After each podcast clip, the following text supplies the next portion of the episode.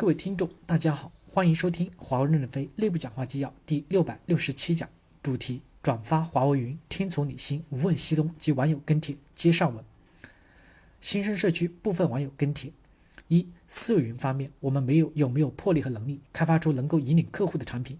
当前以市场驱动，面对各行各业的客户提出各种各样的诉求，有没有能力痛下决心决策，以降低边界的消耗，聚焦关键产品能力的提升？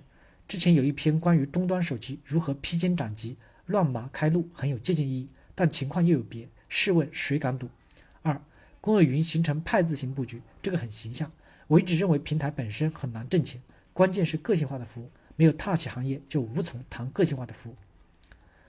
三，做正确的事儿比正确的做事儿重要的多。我司强大的执行力所向披靡，但可能用力过猛，亲身经历一个超级大的熔灾。特性投入几百个几百人月，到了最后仅有一个局点部署了未使用。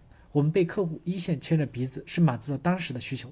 可是现在的 IT 的系统是一个系统的工程，不是一个按照规范完成产品开发就能卖好用好的系统。大部分的情况是没有规范。为什么那些年的苹果手机卖的那么贵，甚至需要提前预约购买，但是依然卖得很火？华为云的产品需要一个让客户想到它就能感受到的一个名词，就像奥迪的科技感。宝马的操控，奔驰的豪华，没有谁能占领全部市场。如果有，将被另外一种形式颠覆。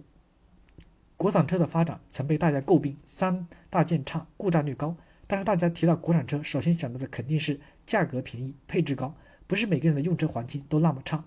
故障率高，能及时维修也可以。现在的领克、Y 等品牌也着劲的在补齐其他短板。华为云的特点是什么？让客户想起来的是什么？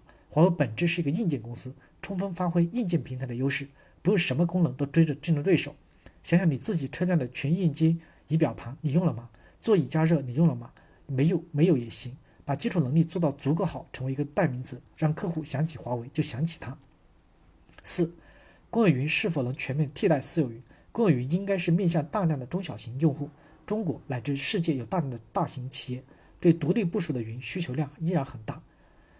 Azure Stack 虽然是私有部署，但是收费模式是按照使用量计费。我们目前的方式还是销售产品的思路。欧美军、欧美买车可以进行长租，租三年，三年后再换，只需要支付低于车辆贬值的费用，提升客户的感受，增强客户的联系。大量的局点既可以扩容，也没有然后，造成前期成本、前期高成本拓展无持续产量的尴尬局面。服务好存量客户，持续经营也也能很好的活着。华为只需要一个云版本。只是面向互联网部署，还是面向私有的网络部署？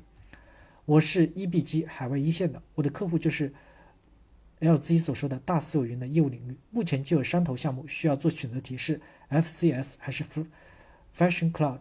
一线做选择题的动机相对简单，那就是客户成功导向、价值导向，基于本人的技术判断能力和客户的业务理解，力排众议上 FCS。但自从做了选择到现在，阻力大的几乎寸步难行。一 FCS 本身是个新东西，Cloud BU 内部的云服务很多还不支持 FCS。二，合作伙伴 ISV 只做过 Fashion Insight 产品的对接，跑到 FCS 上可能有额外的工作量。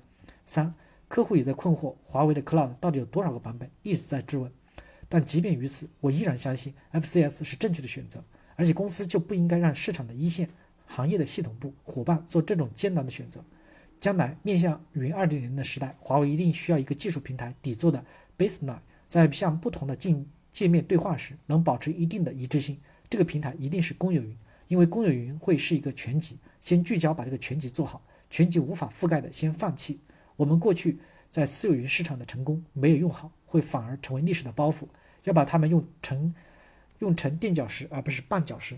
感谢大家的收听，敬请期待下一讲内容。